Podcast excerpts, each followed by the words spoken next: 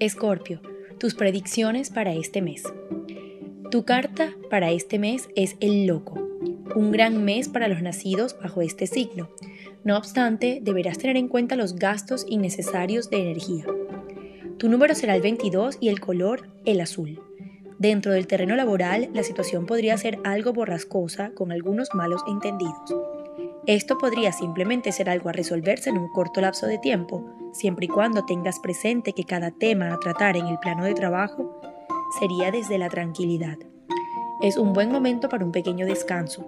En el ámbito de la salud se recomienda buscar la oportunidad de comenzar a realizar algún tipo de actividad, cualquiera que proporcione tranquilidad, relajación y satisfacción.